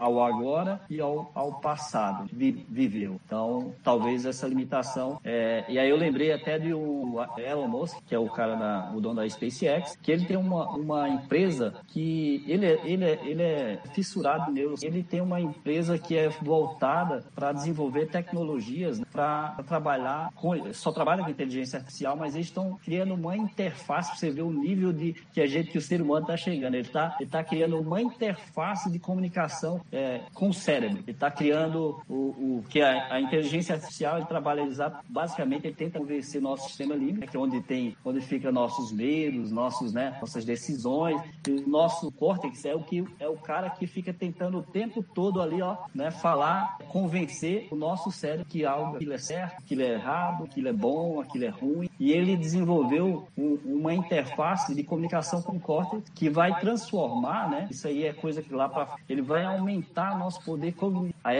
ele até brinca, eu vi a palestra dele, até brinca que que, que, que talvez, né, futuro bem próximo, a gente vai conectar no nosso app Story lá e fazer um upgrade do nosso do nosso cérebro e aprender uma outra língua em uma semana. O, o é melhor usar o apt-get. aí, aí... O nível, o nível de por quê? Aí ele explicou na palestra dele, explicou por quê, né? Porque ele, ele sentiu, né? Ele está se sentindo, né? É, assim, constrangido e muito preocupado, porque a gente foi superado pelas isso aí não tem como. O ser humano foi superado pelas marcas e, e a, agora a gente está tá vendo a necessidade de uma evolução, de potencializar o ser humano, ter um poder de cognição maior. E aí, por isso que eu estou dizendo, talvez seja uma transição, cara, que isso a gente não sabe onde vai ter fim. Aí cria um labirinto, piorou o cenário do labirinto. Só para veja bem, se o cara vai começar. A gente também tem um outro lado, né? Porque se ele vai começar a jogar informação direto no nosso cérebro, né? Imagine aí então o poder também de manipulação que vai ter. Concordo é... plenamente. Concordo plenamente. Eu, eu, eu queria... Levando, levando, levando considera... é, pegando aquele, o detalhe que o Cleiton falou, né? Ah, o cara tem uma alma boa. Mas se, meu irmão, sinceramente, Que tem. Não coloco, gente... não coloco minha mão no fogo com essas almas boas, não, velho. Não sabe de alma que... boa, o mundo tá cheio, entendeu? Não, não, não, não, é, não é nem colocar a mão no fogo, né? Então, é o pensamento seguinte: a tecnologia que ele desenvolve, dentro da, dentro da lógica de raciocínio dele, tem um objetivo. Né? Mas imagine aí chegar um cara psico, psicopata Sim, não, e assumir a empresa. Perfeito. Pegar todo o legado que ele construiu e dizer assim: ó, oh, velho, a gente vai tocar o terror mesmo. Entendo, Entendeu? Entendi, Porque mas... o Elon Musk, ele, ele tem, ele, o, o, ele quer desenvolver, ele quer criar as coisas, ele, ele é um visionário, ele tem um monte de ideia maluca na cabeça, tem dinheiro para isso, muito dinheiro, tem investidores que apoiam ele, mas até então ele não chegou com nenhuma maluquice para destruir nada, não. Só que a gente não sabe o que é. Uma empresa não é de uma pessoa. Uma empresa, você tem empresas que têm 200 anos. Né? Então, assim, esse cara morreu, a, a, a, a diretoria, a, as decisões que ele tomava, agora é de outra pessoa. Não é que eu estou dizendo que ele é bonzinho, né? Uhum. Mas quando eu digo que ele tem uma alma boa, é que é pelo é menos tem, assim. É porque tem que ter cuidado, porque quando ele for fazer esse upgrade aí pro cérebro do cara, vai fazer aquelas, aquelas propagandas igual o SPT, né? Os spyware, ó. Aí, aí lá no seu aí, aí sai, né? Aí aquele negocinho que, né, que vai mostrar. Compre batom. Compre batom. Você tá sonhando, seu gostoso retado, aí de repente aparece assim, ó. Pá, pá, pá. Fala, Matheus. Eu trouxe essa informação exatamente para despertar isso de vocês. Vocês viram a relação Trix, né? Plugava aqui atrás, no nosso Toda. fica aqui atrás, porque Toda. o corte é o que conversa aqui. Atrás, então, é criar isso, é criar, talvez, sabe? Será se a, a intenção do Elon Musk não é criar essa comunicação ou criar uma, uma, uma personalidade é, virtual usando a sua rede de comunicação global, todo estado nela e pular. Imagina, tipo o filme. Tirar, tirar o debate da, da área de vocês e trazer um pouquinho para as humanas e aí para ah, a gente é, mexer um pouquinho aí. Porque a gente está no infinito, né? Eu que, querendo puxar para aí, para humanas.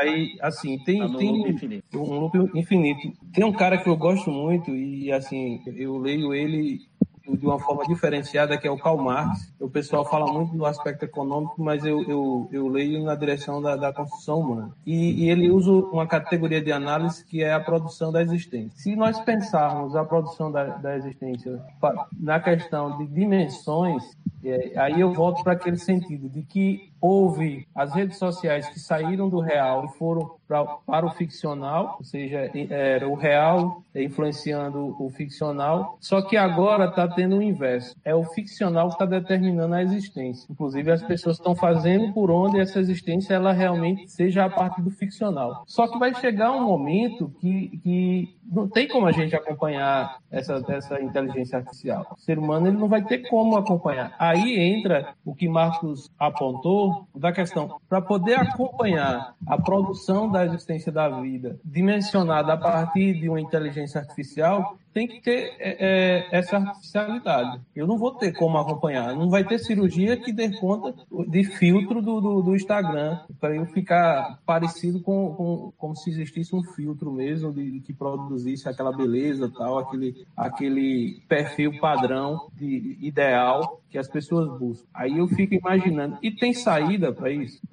É, aí a gente vai para o próximo bloco, o Fideliade, né? Uhum. Eu quero, é. então eu quero, eu quero jogar aqui uma, uma provocação. Primeiro, as empresas elas buscam lucro, né? E a única forma de, ao meu ver, de forçar mudarem é duas formas, né? Primeiro, regula, regula, regulamentação, que a, no, e via de regra acaba batendo também no lucro, né? E também o usuário ele tem mais o, o usuário tem mais consciência do uso dele, ser mais responsável quanto ao seu uso. Essa é a parte mais difícil e entra um desafio muito grande para a educação, talvez. E aí eu, eu, eu, realmente não acredito muito nesse upgrade do ser humano quanto, mas eu acho que está na hora do ser humano tomar um pouco as rédeas, principalmente os pais, né? E começarem a trabalhar um pouco como fazer um. Não tem como a gente voltar atrás, não tem como a gente abandonar o uso da tecnologia, das redes sociais, do. A gente pode até diminuir, a gente pode até, mas a gente vai continuar usando serviço de nuvens e a gente fala muito de redes sociais, mas isso não é só redes sociais. Sempre que você faz uma busca no Google, você está fornecendo informação para os algoritmos, né? E o algoritmo vai lhe mostrar lá no Google, veja, é, é, a, a, isso também traz um documentário. Você tem lá o, a, o autocomplete lá, do, do autocompletar lá do Google, e ele mostra lá que não é igual para cada pessoa. Né? Todo mundo acha que se eu fizer uma busca. Teve, teve um momento, tem, tem vezes que as pessoas, claro, por não terem conhecimento de como funciona, aí diz assim: não, você quer encontrar tal coisa? É só fazer tal busca no Google. Bota tal termo, tal termo, e aí você vai encontrar. E na verdade, o Google ele não vai mostrar sempre a mesma coisa. Ele vai mostrar uma coisa para Cleiton,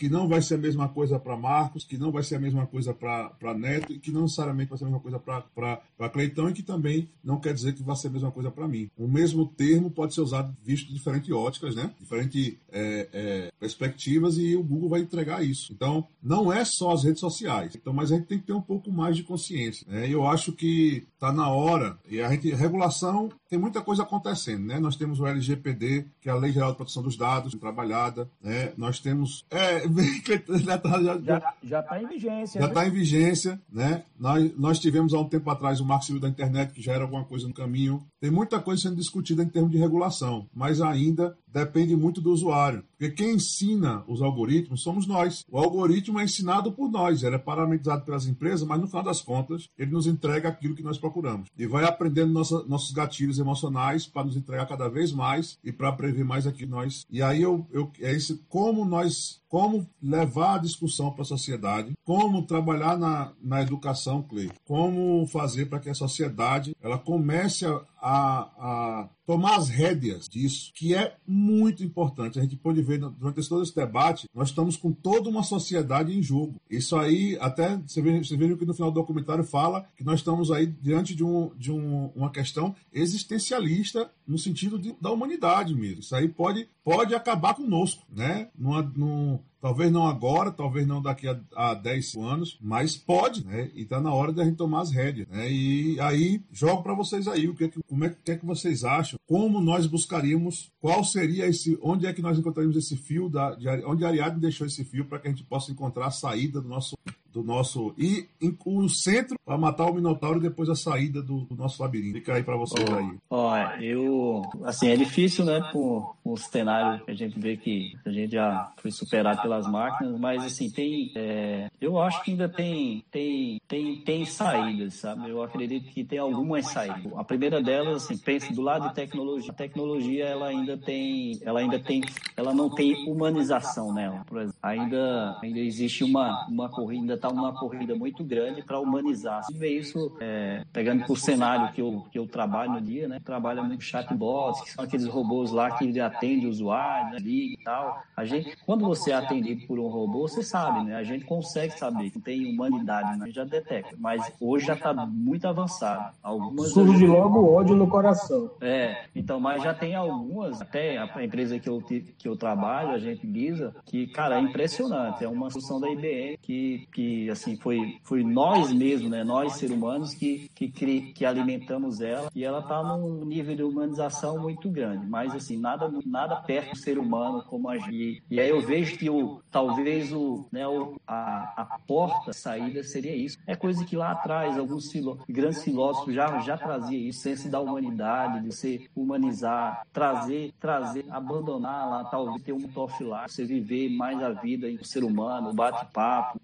priorizar esses momentos. Que até no documentário também ele fala muito isso. É você desligar as notificações. Você, hoje a gente não tem como mais viver sem o celular, né? Você acaba tendo que utilizar para se comunicar, para você trabalhar. Mas uma, as notificações, que é o que chama a atenção, a atenção às vezes não é nem pela necessidade de querer comprar alguma coisa, é na, na necessidade de você querer responder, né? Alguma, alguém. E aí acaba que você é pescado na hora. Talvez você ter é, esse, esse trazer, tanto para individualmente esse lado humano, poxa, eu quero me comunicar com pessoas, né? Aperto mão, é conversar, no bate-papo, no café, na mesa de bar, e trazer isso pensando para as gerações, né? Nós que temos filhos, né? Ou que temos parentes, trazer esses momentos de humanidade, né? Trazer. E, trabalhar e, e, e, usar a tecnologia, que é um, parece um jarro, usar a tecnologia a, a nosso favor, ela deixar a gente deixar ser levado por ela. Isso aqui eu, eu acho que a humanização talvez seja a saída. E, eu, e isso eu não vejo de momento algum é, nenhuma tecnologia talvez é, é, substituir, né? Porque ela veio sempre para é, trazer algo que a gente tá. Ela, a gente usa muito ela em favor. Pô, eu não quero sair da minha casa, imagina trazendo para o cenário atual, que a gente está vivendo de pandemia. Imagina se tivesse as redes para você não ter que sair de casa e pedir o seu alimento, chegar em casa. Cara, isso já aconteceu no passado, morreu né, esses 100 milhões de pessoas, morreu muito mais, muito mais, porque não tinha tec, não tinha comunicação, não tinha. Então isso, o lado benéfico é isso, mas a humanização acho que ela sair. Talvez seja o fio aí de, né, de a gente resgatar, olha, cara, vamos usar a tecnologia para trazer algo mais humano. E eu vejo algum é, vertentes, algumas tecnologias caminhando para essa, essa linha. Eu, eu penso assim, Marcos, mas o fator que eu coloco em questionamento é o seguinte: o problema não é a tecnologia, problema é o modelo de negócio. Né? Por exemplo, o, o, modelo de negócio é gerar lucro, gerar lucro, gerar lucro, gerar lucro. E uma forma fácil de gerar lucro com isso é, por exemplo, um, um questionamento que eu faço em sala de aula para os meus, meus alunos, né? Por que, é que o WhatsApp foi vendido por, não sei se eu me engano, foi 17 bilhões de dólares, né? Por que o WhatsApp foi vendido por 17 bilhões de dólares? Qual o valor real que o WhatsApp tinha? Pergunto, você já recebeu alguma propaganda no WhatsApp? Como é que o WhatsApp ganhava dinheiro? Né? O WhatsApp não tinha propaganda, não se vendia nada da própria empresa dentro da ferramenta. Né? O valor agregado do WhatsApp é o volume de usuários. Né? Ou seja, venderam um produto gigantesco que é login e senha. Né? Então, esse modelo de negócio é que eu acho falido. Falido no sentido de que é ele que, que destrói é, é, é a essência da, da ferramenta tecnológica. Né? É, pegando outro gancho que tinham comentado aí anteriormente, por exemplo, muita gente é, nasceu com nessa internet, nasceu na, na, a partir da web 2.0, que era um, um, uma nova web com mais interação, mais interatividade. A gente pegou uma web mais quadrada, como uma frase que Laudivan usou há muito tempo e não saiu nunca da minha cabeça, né? É, a gente pegou a internet feita a facão, né, quadrada, sem muito, sem muito é, interatividade. E é, a galera hoje em dia, não, a internet é outro jeito. Porém, a gente já viu uma rede social acabar. Né? O Orkut é uma rede social gigantesca, com potencial gigantesco, e simplesmente virou fumaça. Né? Uma outra ferramenta que virou fumaça, por exemplo, quem, quem era maior do que o MSN? Tudo era MSN. Todo o sistema de comunicação era MSN. Né? E o MSN simplesmente virou fumaça, desapareceu da noite para o dia. Óbvio, não foi da noite para o dia, mas dentro de, uma cronologia foi muito rápido. Né? Então, assim, será que amanhã as pessoas não vão acordar com o Facebook fora do ar? Isso seria um impacto gigantesco. Mas eu, eu até penso assim, será? Por exemplo, o Brasil, o Brasil é um país extremamente consumidor. Infelizmente, a gente, dentro da tecnologia, né, a ciência da computação, o Brasil é um país que é forte, né? A gente tem polos tecnológicos muito fortes. É, Rio Grande do Sul, Recife, é, Minas Gerais. Muitos jogos, globalmente falando, são testados no Brasil. Porém, a gente é sub, sub, subemprego, subtecnologia. A gente não está na, na crista da onda. Né? O que eu quero dizer é o seguinte: na União Europeia, o, a coisa é diferente. Né? A Microsoft, naquela época da briga com a Netscape, ela sofreu muito na União Europeia e nos Estados Unidos. Só a União Europeia por causa da obsolescência programada. Né? No Brasil, político está tá lucrando, está cagando, pra, desculpa o termo, né? mas não está levando a sério, não leva a sério isso. Né? Então, em países, em regiões mais desenvolvidas, existem critérios diferentes. Né? O Facebook, quando é cobrado nos Estados Unidos ou na Europa, o Mark Zuckerberg vai para a ponta do tribunal. No Brasil, os caras mandam uma carta dizendo assim, ó, se viram. Né? Então, eu acho que falta força política, falta. Falta o comprometimento da sociedade, falta. Mas, como eu digo, o problema não é a tecnologia. Né? É muito legal você, pô, eu posso pedir uma pizza, posso assistir um filme, posso pegar um carro, posso falar com outras pessoas, né? Então, isso facilita demais, como você citou aí o lance da pandemia, né? Na época, há 100 anos atrás, quando houve a peste negra lá, morreu mais gente do que... morreu mais da metade da população global. Né? E hoje em dia a gente só não morreu porque consegue ficar em casa, consegue trabalhar em casa. Né? Então a tecnologia ela vem para. Eu, eu fico até meio sufocado em relação a isso, por, por exemplo, porque o, o mantra da, do Vale do Silício, que é um mantra que eu acho ridículo, mas é o mantra da galera, e nesse vídeo no, no documentário do Netflix, aqui e acolá os caras falam, mas o mantra é como a gente vai fazer o mundo melhor. Mano, não está fazendo o mundo melhor, os caras estão, é, é, lucro. Né? Então, assim, o Vale do Silício tem um modelo de negócios que dá lucro. Então, o objetivo é lucro, lucrar, lucrar, lucrar. Se o lucro fácil é vender marketing, publicidade, é vender propaganda, é vender ferro elétrico, vender eles vão continuar nessa. Então, enquanto não surgir um modelo de negócios revolucionário que faça com que as pessoas ganhem dinheiro, que as empresas ganhem dinheiro, que os investidores ganhem dinheiro, mas de uma forma sustentável, aí talvez a gente mude de cenário. Mas enquanto o modelo de negócio for lucro acima de tudo, eu não vejo, eu não vejo esse fio né, sendo de fato um caminho, uma rota de saída. Assim. Eu, eu, de fato, sou um pouco incrédulo com isso aí.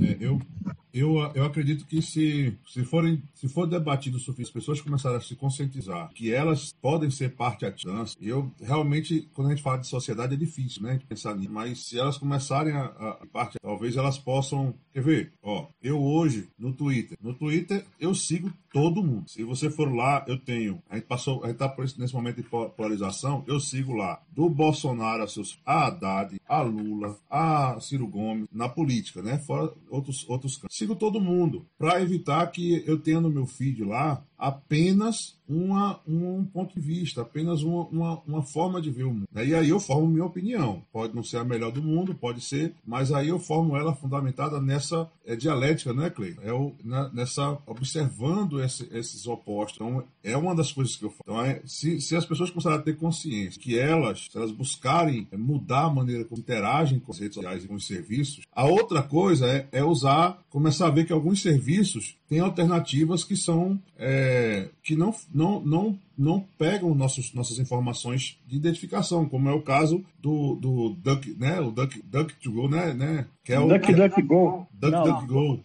Duck Go. É, por quê? Porque é, é, você, hoje minhas buscas são, são nelas, a não ser quando não dá muito, eu vou lá no Google rapidinho, mas no geral eu evito usar o Google. Não posso uhum. dizer que eu tenho esse cuidado 100%, né? Então, o celular mesmo é uma, é uma, é uma, é uma ferramenta de, de obter, vou dizer de espionagem, mas não, não sei nem se é espionagem. Ele está com a gente o tempo todo, está ouvindo, está monitorando. Mas hoje, é, meu celular não dorme mais comigo, não. É, e eu tirei todas as redes sociais. Todas não, porque ficou, ficou o Skype, o Telegram, mas eu tirei todas as, redes, as outras redes sociais mais usadas do meu celular. E para lá, para que ele não, não me. para que eu não tenha que ficar lá o tempo todo vendo mensagem do WhatsApp. Vocês sabem quanto eu sou ruim para responder o WhatsApp. Então é isso, assim, eu, eu na minha opinião, eu, eu acredito ainda que talvez se a gente trouxer, e esse documentário ajuda muito nisso, e trazer, começar a discussão. E vejam que esse documentário ele faz parte de um projeto. Tem um site lá, né, que é, é, é justamente o, o, nome do documentário, é Social Dilemma, né, da Lima, né, não sei pronunciar. E o, o, é, que ele, ele lá você tem, já tem algumas informações que você pode pegar e lá, se você quiser criar um evento para debater isso, para divulgar isso, eles autorizam você a passar o vídeo ao, ao documentário, né? Eles cedem essa, esse, esse, essa questão do direito de você expor o vídeo. Diz, ó, vai ser para quantas pessoas, vai ser ainda enviam materiais para lhe ajudar a fazer essa exposição. Tá lá, você se inscreve lá, bota seu nome, onde é que vai ser, qual é o propósito, tudo. Então é uma forma de começar, de iniciar o debate, iniciar esse trabalho de, de conscientização. E aí? A outra coisa que eu vi fazer isso aí de disponibilizar tudo em enviar material foi o Ubuntu, né? Ubuntu, era, olha. Outro Ubuntu disso. mandava CDzinho, adesivozinho, brochezinho. Lembrou disso. É, é, então, é, isso é antigo, hein? Isso, é, isso aí é do tempo de, de Cleiton. Eu não sou desses negócios, não. É, então, bicho, eu, eu eu acho que é bem na pegada do, do que o Marcos levantou, é, na parte humanitária da coisa, eu concordo plenamente. Só que eu, eu, eu tenho um, um, um sério problema, que eu sou bem mais pegado para a parte do, do pessimismo, sabe? Infelizmente, assim, eu vou dizer, vou, vou justificar minha, é, me parece, não sei se vocês lembram daquele do no, no documentário, daquele tiozinho, daquele malucão lá, um cientista lá da computação, é, um, um rasta, né? Que ele tem um livro que são 10, os 10, 10 motivos para você apagar sua conta, né? De, do, da, das redes sociais. Não sei se você lembra desse, você lembra desse cara. Até puxei aqui, é Jaron Lehner, o nome do cara. Um meio gordão com um rasta, lá ele tava lá, né? Falando na, na, no documentário. O que é que, quando eu vi esse cara falando, velho, esse cara numa. Imagina, esse, o, o, imagina a cena, o cara gigantão com aquele rastro numa mesa com discussão, de discussão, num programa de TV, falando, pedindo simplesmente pro pessoal apagar suas contas, ele dando lá os motivos dele. Eu disse, cara, isso era eu, era Laudivan, era, era Marcos, era Cleitão, há 15, 20 anos atrás, falando, bicho, não use tais sistema operacional, vá para esse caminho aqui, porque esse caminho aqui vai lhe dar um, além de uma maior experiência, né? Não é só, entenda, não é só uma questão de, é, no nosso caso do sistema operacional que eu estou levantando, não é só uma questão de liberdade. Não é só tecnocracia também. Não é, questão, não é só de liberdade. Rede social federada. É, você, vai, você vai aprender muito mais, cara. E hoje eu tenho essa, é, é, é essa, essa, essa aprendizagem por conta disso, né? Enfim, aí quando eu olhei para aquele, quando começou o documentário, ele falando, Mas você viu? falando ali, eu disse, meu Deus. Eu me vi.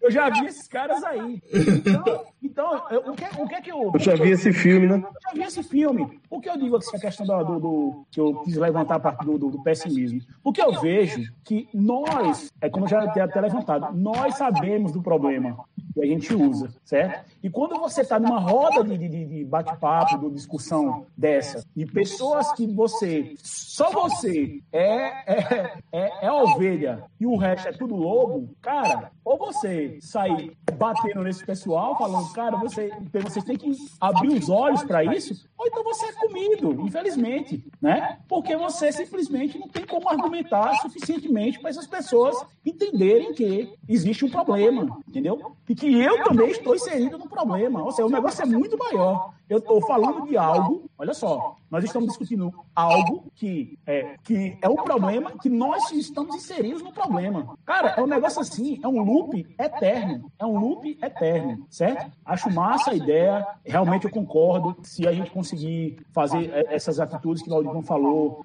a questão lá do final do, do, do, do, do documentário que o cara fala, todo mundo fala, né? Desliga as notificações. Ó, oh, desativei minhas notificações. Todo mundo desliga as notificações. Já é algo, né? A parte humanitária da coisa, o, o, o, o, que o Cleiton apontou, o que o Cleiton apontou, o problema é que não seja nem isso. Eu acho que ser, é, o problema é o produto. E quem é o produto? Somos nós, entendeu? O produto somos nós, cara. Então já é. é, é uma, não, não vou dizer que já era, porque assim, eu não quero pegar a minha, a minha posição e dizer que é.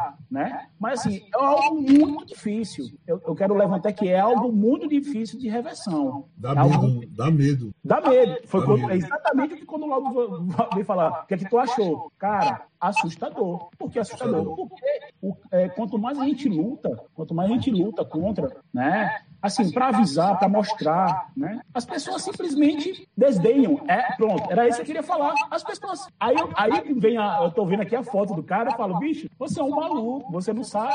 Não é que você não sabe o que você tá falando. Mas você é o único de todos os 100 aqui da festa que tá falando esse, esse tipo de coisa, cara. Então cai fora, não tá viajando. Entendeu? Você é doido. É isso. Infelizmente, infelizmente, é essa a posição da sociedade. A posição do quê? Do produto. Então, a, a, o, é, o algoritmo está perfeito, entendeu? O algoritmo está perfeito. E quando é que uma empresa como o Facebook, como o Google, como o Instagram, ah, no caso Facebook, entenda todas as, as suas ramificações, né? É, Amazon vão, vai mudar? Nunca. Tá dando dinheiro. Nunca. Se o objetivo deles é a lucratividade, nunca que eles vão mudar.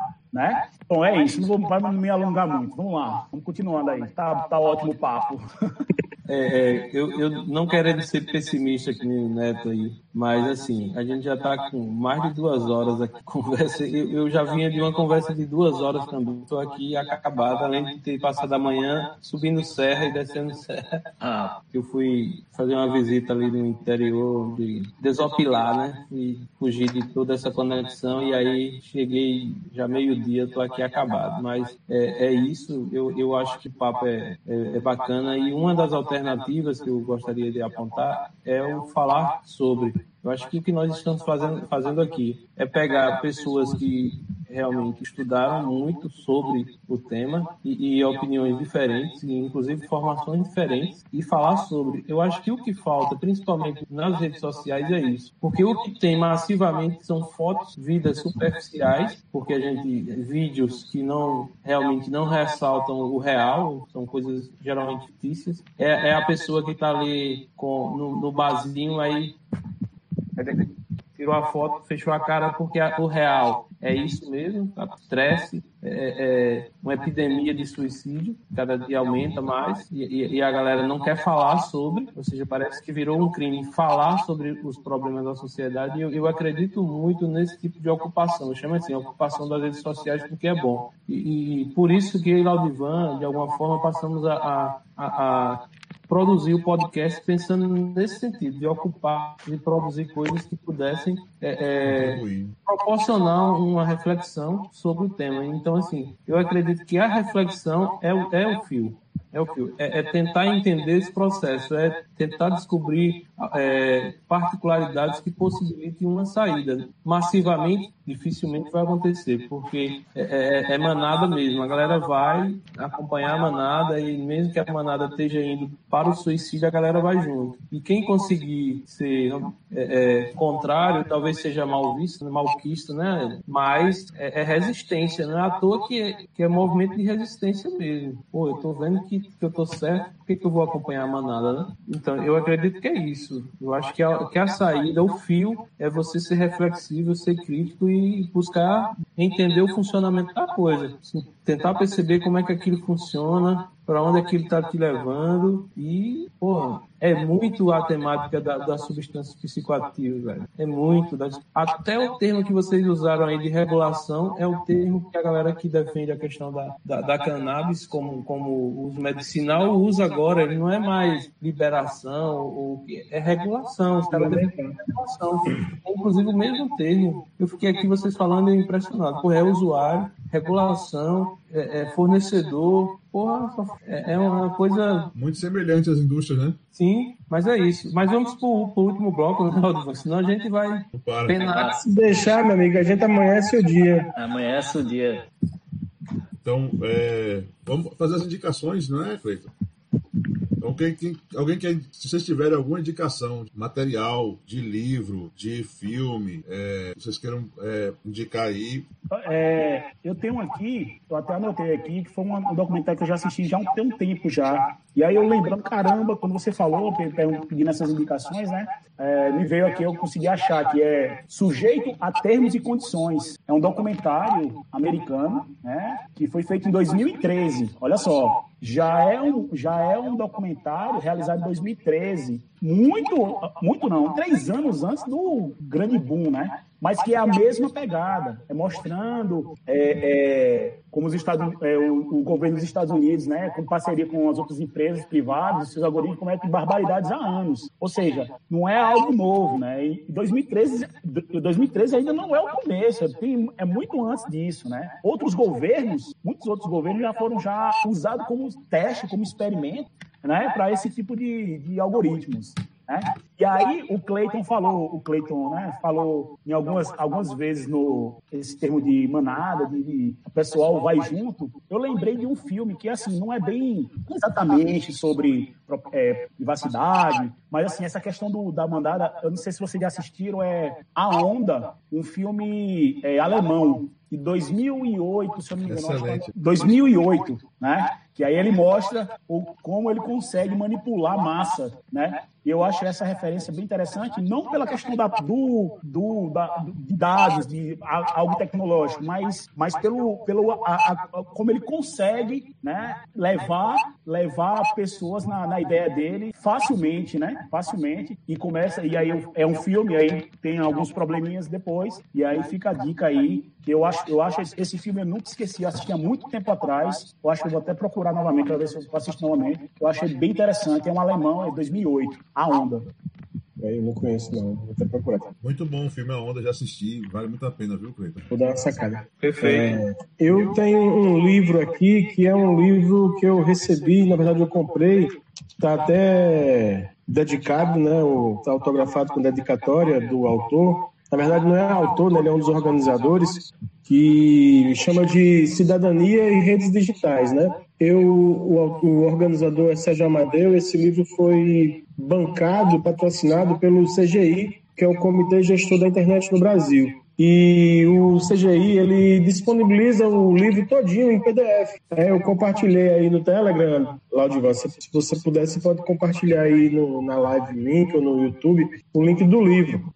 O livro é um, é, é, um apanhado de diversos artigos, de diversos autores, e aí ele, como tem alguns autores gringos, ele faz o seguinte, ele coloca dentro do seu texto, uma página é o texto em inglês, a outra página é o mesmo texto em português, e ele vai seguindo essa lógica dessa forma. Então, são diversos artigos, eu tinha até dado uma lida em umas marcações que eu tinha feito para a gente discutir hoje, levei até, citei até umas coisas que tinha aqui. É um livro que eu acho muito legal e talvez ele abra a mente de algumas pessoas, fala muito sobre cyberativismo, cibersegurança, privacidade nas redes, é, o direito de ter uma internet livre, né, sem vigilância, sem monitoramento. É, se critica muito a questão de quando não se consegue resolver um determinado problema técnico, se cria uma lei para proibir. Né?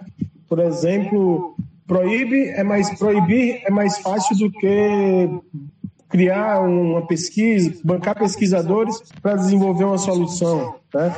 No Brasil mesmo isso é rotina, né?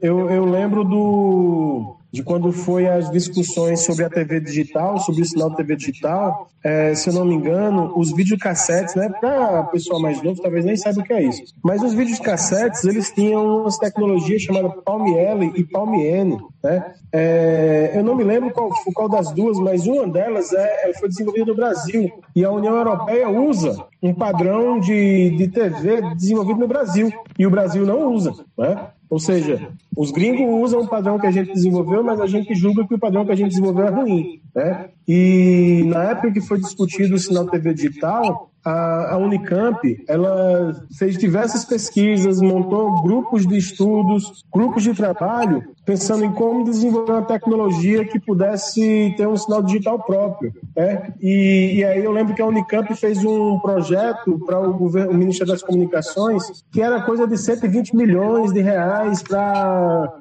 conseguir em, mais ou menos uns três anos, juntar uma galera, desenvolver uma tecnologia, fazer um protótipo de um produto e criar um sinal digital próprio. O governo federal disse: pô, legal, muito lindo, mas a gente vai comprar o chinês por 300 milhões. E aí foi comprado o chinês e a gente hoje usa o chinês, né? Então, assim, fala, esse livro fala muito sobre essa dinâmica de que de privacidade, mas também fala sobre um pouco de lógica de governo, um pouco disso que a gente discutiu hoje, de que as soluções prontas elas já estão aí, né? Não precisa pesquisar muito, usa o que tem, né? É o lance da manada, ó. Se o povo está usando isso, então usa isso. Se faz vídeo no YouTube, vamos fazer vídeo no YouTube, né? Então, é, essa dica que eu dou aí é esse livro aí, ó, Cidadania e Redes Digitais. Boa. Marcão, tem alguma coisa para você? Tenho, tenho. Eu, eu tenho, tenho duas indicações aqui. Uma, uma eu peguei agora com base no preço. E uma vai na corporativa.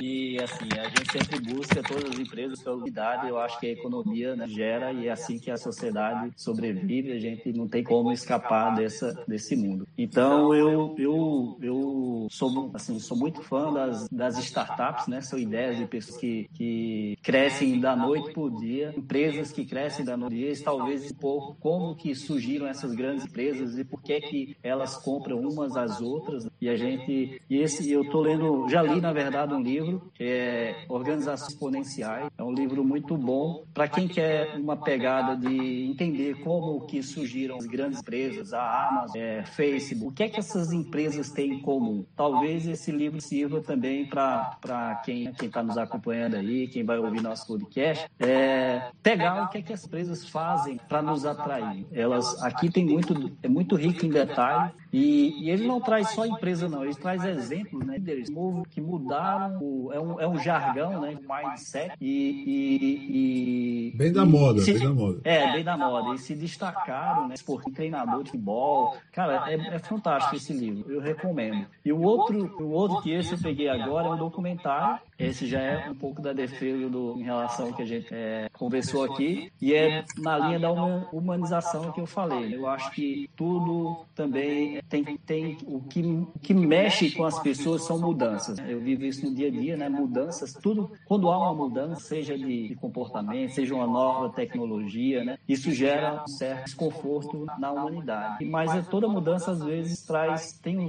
tem o seu resultado positivo. Tem um documentário muito bacana é, e é, isso aconteceu no Parque Nacional de Yellowstone, nos Estados Unidos. É um, é um documentário dos lobos, né? Como que os lobos mudaram o curso de um. Aí uma mudança, né? Parque Nacional estava deserto, vida, no nada. Os Estados Unidos decidiu é, inserir lobos ali naquele, na, naquele parque. Mas eles estavam resolvendo um problema de lobos no, num lugar que é muito lobo. Eles tacaram os lobos lá, cara, e o parque ficou, o, o Yellowstone hoje é um, uma exuberância, né? de, de de, par. E, assim, vida surgiu, né? Novas espécies. E o, o mais incrível foi o curso do rio do E, assim, a, a, a mudança e a transformação né, de um gesto simples, humanitário, colocou, inseriu um, um, um animal né, para resolver um problema, resultado super positivo. Eu acho que isso tudo a ver também com o que a gente está falando, que talvez a mudanças simples, né, que alguma pessoa possa trazer, ou, ou a gente, né, como conhecedor de tecnologia, ou filósofo, ou então ações simples, humanitárias, possam mudar o cenário.